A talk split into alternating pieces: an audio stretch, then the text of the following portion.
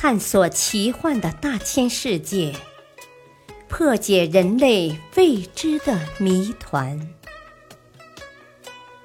世界未解之谜。播讲：汉乐。神奇的地下城市。土耳其共和国地处欧亚两洲之间，有“东西方桥梁”之称。不仅是东西方文化的结合点，也是东西方地理的结合点。高原城市安卡拉是土耳其的政治中心，离它不远处的卡帕多西亚地区，因其独特的自然风光，被土耳其政府开发为格雷梅国家公园。格雷梅国家公园主要是由远古时代的火山喷发出来的熔岩构成的火山岩高原，山体上寸草不生，岩石裸露，隐藏着成百上千座古老的岩穴教堂，不计其数的洞穴式住房和规模宏大的地下建筑遗址，及举世闻名的卡帕多西亚石窟建筑。是公元四世纪的基督徒在此地挖掘的，而卡帕多西亚真正引起世界轰动的是人们偶然发现，在山崖下还隐藏着一批远古地下城市，其中最为著名的一座坐落在今天的戴林库尤村附近。这座地下城规模宏大，共有一千两百间石头小房子。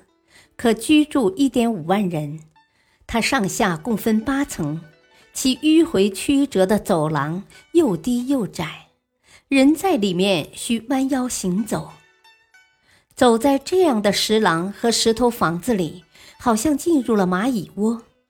通往地下城的通道隐藏在村子各处的房屋下面，这些古城从地面往下层层叠叠，深达数十米。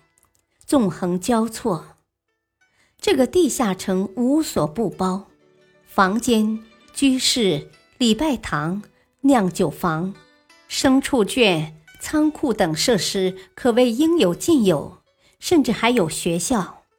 教室中间的讲台及两排课桌都是以原石凿成。城市边缘有一些隧道，通向别的地下城。现在已勘测到的最长的隧道达九千米，每个地下城的规模大小不等，有的仅能居住几十人，有的可容纳上万人。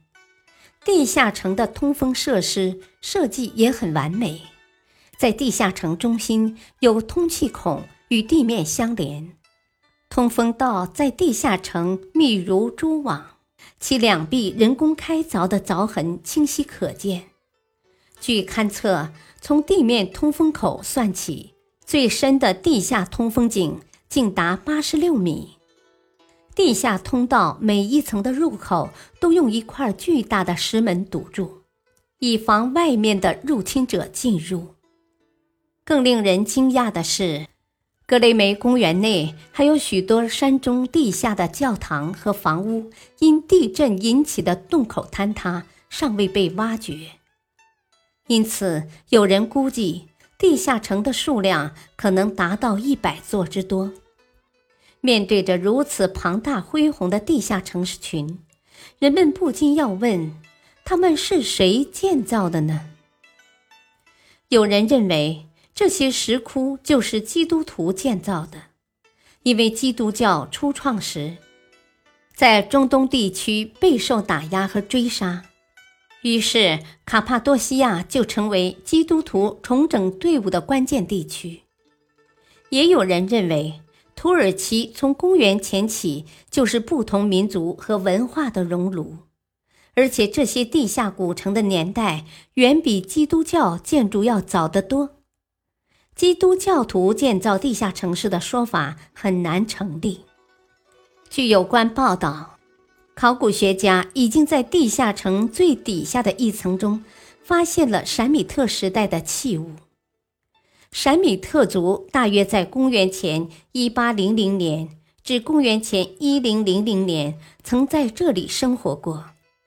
也就是说，这些地下城极有可能建造于三千年前。